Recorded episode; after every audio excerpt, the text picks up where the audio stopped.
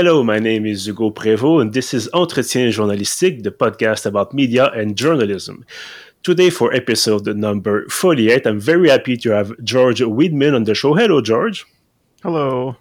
Uh, George, you are well known on YouTube under the name Super Bunnyhop. You also have a podcast called the Dad and Sons podcast.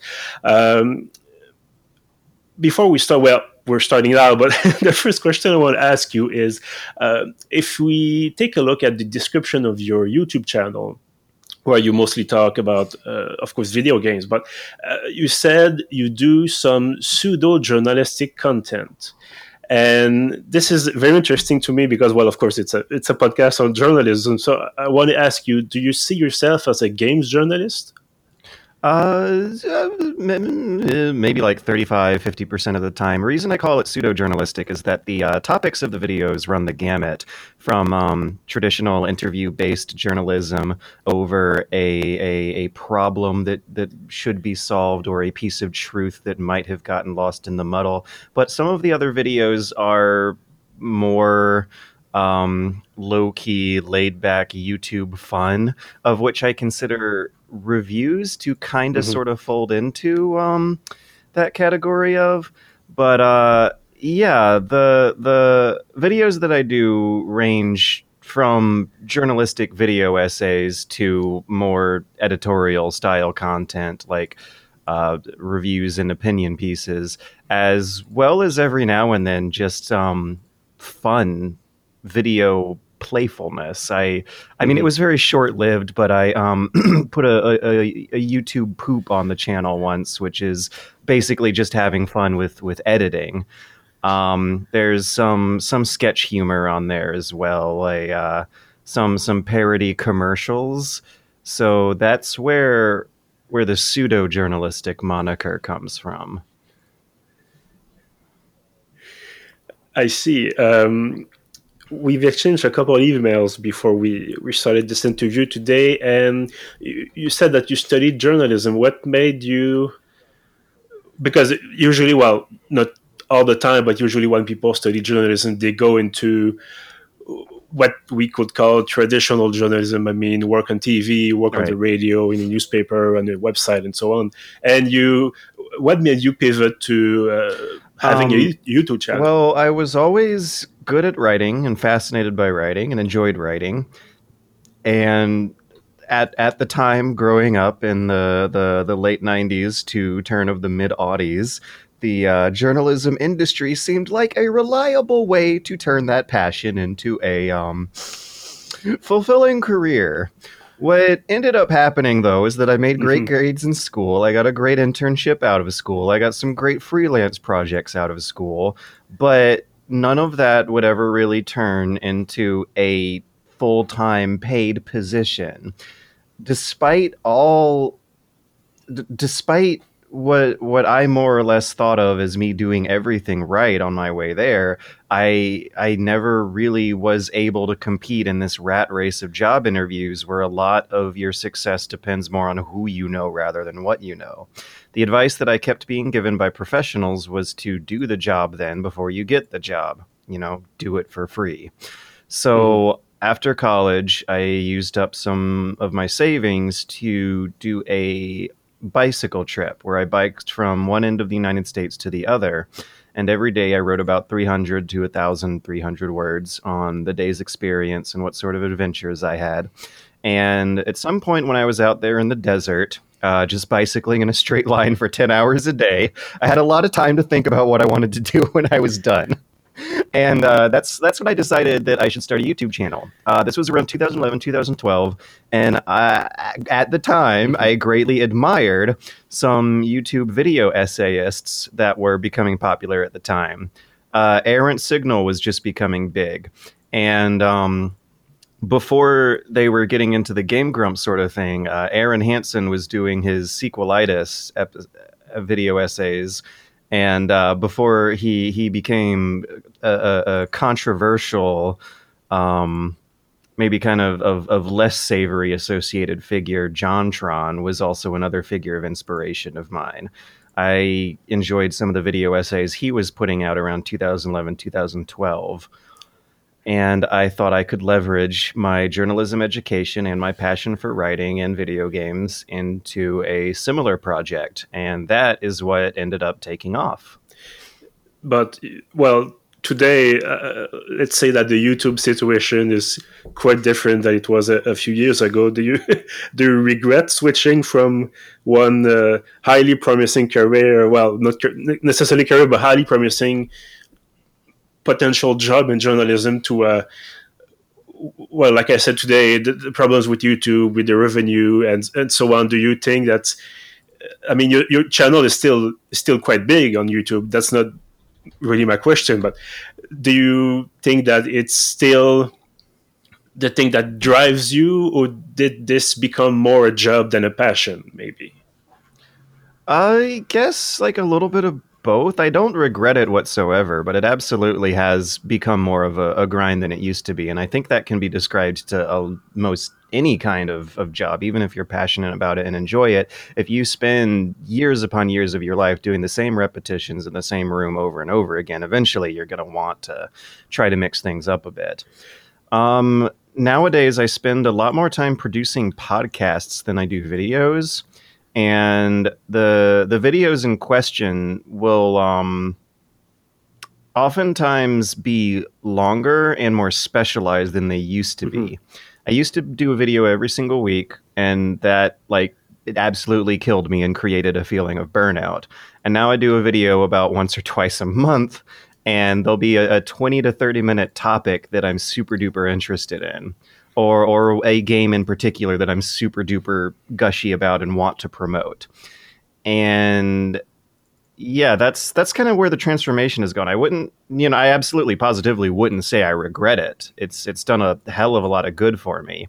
But the um the the feeling of like pride that used to be mm-hmm. there has definitely diminished ever since um the the YouTube brand has has gone to a darker place there are a few major events in particular that have kind of like formed a timeline of my my enthusiasm and pride for the platform. Not so much my enthusiasm and pride for my own work but my enthusiasm and pride for the platform definitely diminished as the the early 2010s turned into the later 2010s you have a lot of events where where bad faith actors and and and trolls and sensationalist uh, incendiary um, kind of provocateur content has has become popular over the years, and mm-hmm. YouTube has become associated with that. Ever, I, I want to say events like like GamerGate, and and then um, there there was a a popular YouTuber. I, one of the the Paul brothers. I don't remember the first name of the guy, but he he filmed a dead body in Japan, a guy who had committed suicide, and yeah. then shortly after that, Donald Trump got elected, partially thanks to this circle of of alt right uh, uh, propagandistic channels that have now become known as YouTubers. Uh, there's a lot of mean spirited prank channels that have made it big on YouTube. And knowing that I'm a part of that same ecosystem absolutely is a downer. I've always uh, looked at my own content as, as being something that's got to be resume worthy. I've never assumed that YouTube's going to last forever, so I want to make sure that I'm hireable for uh, for whenever that point comes. And there's so many so many channels who obviously are not taking that approach that uh, don't seem to be as worried about the the messages they're going to be sending to the future as as I am, and that's that's rough. That's that's really really taken a lot of fun out of it. Well, maybe maybe they're more interested in the getting rich now, if I can say it like that, instead of like you seem to try to do to, like you said, have something to to give uh, an heritage to the right, to the future. Right, and, and and I gotta I gotta wonder if that's really actually not going to bite them in the ass because ultimately so much of what what our economy depends on and what what employers look for is you making money more so than you making um quality product. Well i'd say that's a problem for the entire journalism industry but that, that's another topic. Um, for you talked about the early 2010s and uh, the thing that I, I think we all saw on uh, including on youtube is that uh, exponential growth of people reviewing games talking about games talking about the gaming industry be it in the uh, on the in the traditional media. And i'm doing her quotes but of course you cannot see me. Uh, and doing this on youtube and elsewhere. Um, do you think there's still some boundaries between a, a, person, maybe not exactly you, but a person does only maybe YouTube videos, and someone works for I don't know IGN or PC Gamer or, or another yeah. like that. Yeah, at this point though, I think it has more to do with branding and personality than it does the actual medium of the content. Um, I at this point, I I would wager I, I'm I'm gonna excuse me, I'm going to look at their YouTube channel real quick and see what their viewership stats are like. But I would wager that IGN gets a lot of its um, viewership and ad revenue and, and, and audience retention from video content than uh, their text reviews. Uh, Polygon mm-hmm. has shifted over to featuring a lot more video content than what their focus was when they launched with. Um, and yeah, I'm looking at their their channel right now, and it seems to be kind of a a, a gamble. There's there's some videos on IGN's official channel I'm seeing here that have uh, less than four thousand views, and some others that tick up to to fifty to hundred thousand views. But I'm noticing that they're coming out by the hour. Uh, yeah the list that I'm looking at right now on IGN's official YouTube channel wow. has uh, bu- bu- bu- three, six, seven, eight, nine videos that got uploaded just today. So that looks to me like like a couple people's full time jobs, right? Um, the difference is, and and and they're yeah. obviously pouring a lot of time and resources into these videos, and then therefore must be getting something out of it and uh, the difference between their kind of content it, the, the difference i think is more so between their content and their business model. Uh, a, a quote unquote youtuber will be spending a lot of time making a lot of videos maybe multiple times per day if they're like super duper busy and have the, the formula and workflow worked out. But the branding of their content will be more personable It'll uh, engage in, in, in what what they called in my sociology classes a parasocial relationship, where the product that you're selling um, looks like a character that that looks more like is is a character that looks more like a real person someone who who the viewer might think of as a friend rather than mm-hmm. as a media outlet that hosts a lot of different people with different opinions and different personalities. Uh, YouTube channels will will be referred to by the person more so than the company. And is it something that you're oh it's it's happened trying to achieve too? Do you? There's uh, so many inside jokes um, and and fan communities that have built up around the concept of of of referring to to me as Super Bunny Hop. Uh, and, and and they're not wrong. I mean, it, for the most part, it is a one man show. I'll I'll hire some some part time temporary help every mm-hmm. now and then for bigger projects, but that that is what I do: personable, parasocial relationship type content. But I just uh, try to be a little more um, traditionally professional about it than than others. I think. And do you think that uh, because you're also on Twitch, do you think that being on Twitch uh, is part of the strategy of being? Uh, maybe don't want to use the, the word relatable, but do you think it's part of the strategy of having this online persona, or is it maybe yeah. just to have fun? Yeah. I don't know. You can uh, you can have fun and have money being a, a personable uh, internet personality that that helps your audience feel a little less lonely in their lives. Going back to uh, you've talked about the number of videos that IGN's putting on their YouTube channel, for example. Do you think it's? I know it's not everybody that does that because there's not not enough resources for everyone to do this. But uh, do you think it's we're getting to a point where it's more is mostly noise instead of game journalism? I think it depends on where you look. Um, the past few years, I think, have seen a lot of good moves being made in the game journalism world. Uh, partially thanks to personalities like uh, Jason Schreier, who will dedicate themselves to trying to sped a shot, shine a spotlight, and um, push an, an agenda that's supposed to solve real problems. Um, that's something that I did not see in game journalism so much growing up. That uh, I would argue there was a lot more noise in the game journalism industry in years past rather than in years recent. And part of it has to do with how much more democratized and accessible game journalism formats are nowadays. Um, when when I was a kid growing up, I uh, grew up on on magazines, on game magazines, and part of the mm-hmm. reason why I'm here is because of those darn things. And in retrospect, when I go back and read through them as an adult, there's so much filler.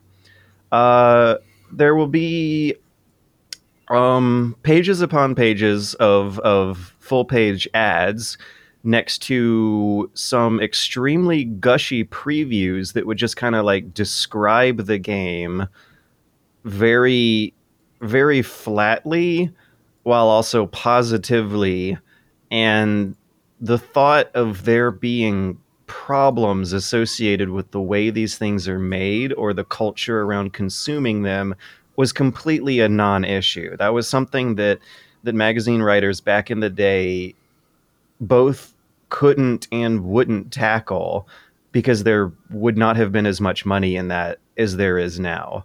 Um, I, I, I imagine that.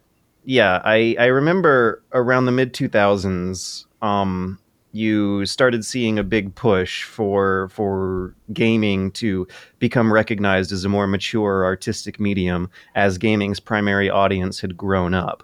And mm-hmm. it is mm-hmm. harder for me to imagine children who and teenagers who were the primary markets for those gaming magazines caring a whole lot about things like like the labor conditions games were made in or how marginalized minorities at the fringes of society are treated in games culture. Nowadays, there are things to be said and money to be made by exposing those problems and writing on it. Back in the day, not so much. On the flip side, there is more money to be made in general across the board everywhere, which mm-hmm. also means there's more money to be made making incendiary, provocateur, troll type content than before. I want to go back to uh, one really interesting thing you just said. You talked about exposing the problems of, of the industry, and we've got we've had a lot of those uh, for the last few years. Uh, I know maybe it's not as much your your your thing, if I can say it like that, as other YouTubers. For example, Jim Sterling, who is very very vocal about the problems in, in the games industry, but do you feel like do you, do you feel like it's we're to a point where the the the, the objectivity that we're supposed to show in journalism is thrown out the window in this case because the problems are there but instead of just maybe reporting them reporting on them you have some people like i said really being vocal against this and thinking aside in fact uh, where we usually don't usually try to, to present the, the, the old both ways or both sides of an argument and then just let the reader or in this case the viewer decide. I think that's kind of a can of worms that if you want to get semantic about it begs some questions about the nature of truth itself um, so with a with a company like IGN versus a personality like Jim Sterling, you're you're also talking about those differences between editorial and news content. Um, in in in a newspaper, the opinion section would traditionally be separated from the rest of the news section by a few pages and maybe a few full page ads. A news article will very bluntly, flatly describe what's happening in, in the most neutral language possible. And an opinion piece will be written by a usually different author that will um, provide a whole lot of context and then make an argument uh, based on those those numbers being presented. And when I think about how people consume news nowadays, it's it is more uncomfortable. There because naturally news is always going to be less popular than opinion. And this is a problem that the journalism media the media industry, not the journalism industry, the media industry in general has faced for decades. Um, for example, C-SPAN is a a U.S. television channel that just plays live broadcasts of Senate and Congress sessions, and it's boring as hell. But a coalition of other news networks pay for that. It's not paid for by viewers watching advertisements on it. Um, and they don't make their money off of C-SPAN. C-SPAN does is not profitable. C-SPAN is is there to provide a service for other companies. In the world of print media, that's analogous to companies like AP and Reuters that are funded by big money clients coming from the corporate world who will be other news media channels who will fund these very bore, boring, dry news stories that they will use to fund their opinion content. And I think uh, I, I I don't have conclusive, definitive thoughts. I think it's um, a little sad that uh, people won't have a high your average audience to to your your your mass audience to a level that can sustain a company's revenues to to to to give the people involved a, a, decent dignified life. Will not watch dry boring news content but at the same time it's also perfectly understandable because i can't help but describe a lot of news content is dry and boring like it's supposed to be by its nature so mm-hmm. this is a problem that I feel is something that could be solved by by industries putting money towards more informative resources together or or by regulations forcing media that is labeled as news to be less editorialized, which I think is how some of the rules in Canada work. Maybe maybe you can fill me in on that. Oh, that's not really my expertise, unfortunately. But yeah, there's some different rules about, uh, maybe non-written rules, but respected uh, either way. So it, it's yeah, it's a different situation from the U.S. But it, there, we still have our problems about editorial content and news and the separation between the two. But that's that's a whole other topic. Yeah, I, I think the, the, the difference is that in the United States, you're uh, technically allowed to lie in a news program if you genuinely believe you're telling the truth. Like if you uh, sue someone for defamation of character or libel or slander, you have to prove that it's not true. But the thing that always gets people and why a lot of those lawsuits don't win is that you also have to prove it was done with malicious intent. Mm-hmm. And I mm-hmm. think that clause is not there in the Canadian laws, though maybe I shouldn't even say anything because then I run the risk of, of saying something wrong myself. Well, the, I'd say the main difference is the we don't have necessarily the equivalent of the First Amendment here, so right. it's it's it's it's really different in, in that way. Um, I want to take you back to your own videos, your few last productions you talked about uh, at length like you said uh, longer videos but uh, you talked about religion you talked about uh, the definition of truth in the the, the, the troy saga video. Um, is this something that you're playing the game and you oh I, I, could talk about this and then you start research or you're you already know some stuff about this and you just oh I could go further further in the, the deeper in the rabbit hole maybe and just keep digging uh, because I don't usually. I mean, I watch a lot of YouTube videos from from the gaming community. I, I don't usually see people telling, "Oh, I read that book," and to talk about talk about this book at length to explain the concept in a video game. So I, I find it yep. quite interesting. Yeah, no, I, I think you you more or less nailed it. Like I will uh, tackle a topic. I'll I'll start a research process. I'll find out neat, cool things on the way through my research, and then I will share them with uh, the audience.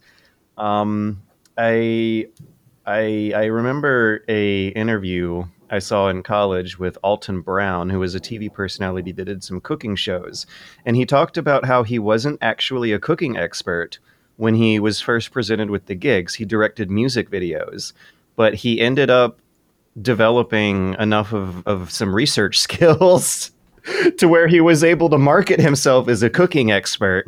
And after a year or so of doing this, he ended up knowing enough when he was researching into the topics for every week's episode that he kind of sort of became a cooking expert as as the years went on and on.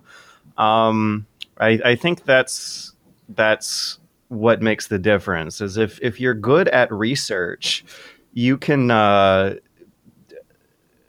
you know, uh, uh, uh, it, it, it is what like a journalist is supposed to do, right? Is be so good at the research that they can yeah. at least come off as like an entry level amateur expert at the topic that they're writing on that particular week. And then next week you have to research like hell, do a bunch of interviews, read a bunch of books on whatever whatever your next topic is to the point where you hope you have a basic understanding enough of the source material to publish content on it to the the critical eye of the whole world. I want to ask you about the uh, the future of games journalism. Do you see it as the same situation as it is right now? Do you see a return to uh, the old old ways, in air quotes, once again, where you have these journalists talk, uh, explaining a problem at length on on paper, online, but in a way that it's more traditional, or do you see really more of a migration towards the uh, the video form or the maybe the Twitter form? I don't know. Hmm. Well, if you can't monetize Twitter content as well as you can monetize YouTube content, I don't know if the future will be there. But it is yeah. quite shocking seeing how many news stories are basically lists of tweets.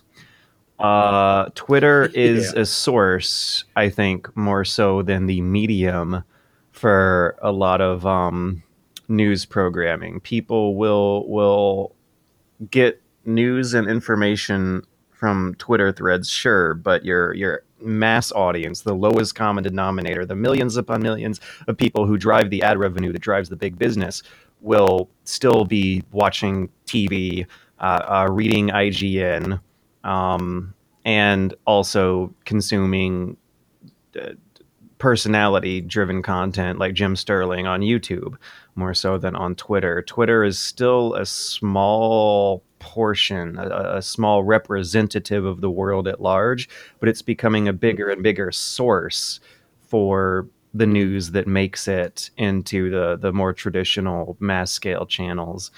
I think the future of game journalism is going to see more segmentation and more specialization.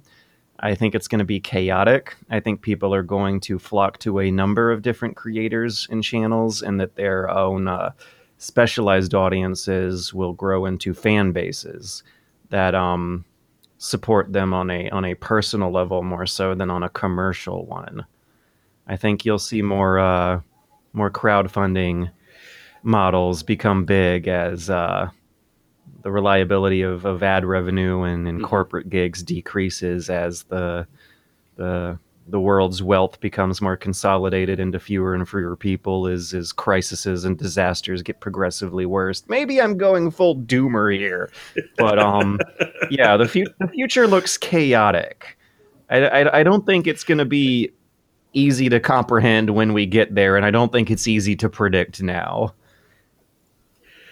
And what about your channel? Uh, you talked about doing producing less videos and moving more towards the, the podcasting uh, industry, if it, if it is an industry. But uh, do you do you want to keep doing that, switching from one med- medium to the next? I would suppose so. I would like to make more videos again in the future, but the the repetition of it really grinds on me. I've been using the same video editing software since uh, like five years ago. I've been sitting in the same chair since five years ago in the same room since five years ago. So really, I just like to kind of change my equipment, then uh, than change my, my my format and formula and medium. I see. Uh, George Weidman, aka Super Bunny Hop on YouTube. Thank you very much for being on the show today. Oh, thank you, thank you. And thank you also to everyone listening right now. You can catch up on past episodes on pieuvre.ca. We're also on SoundCloud and on every platform where you can find podcasts. Until next time.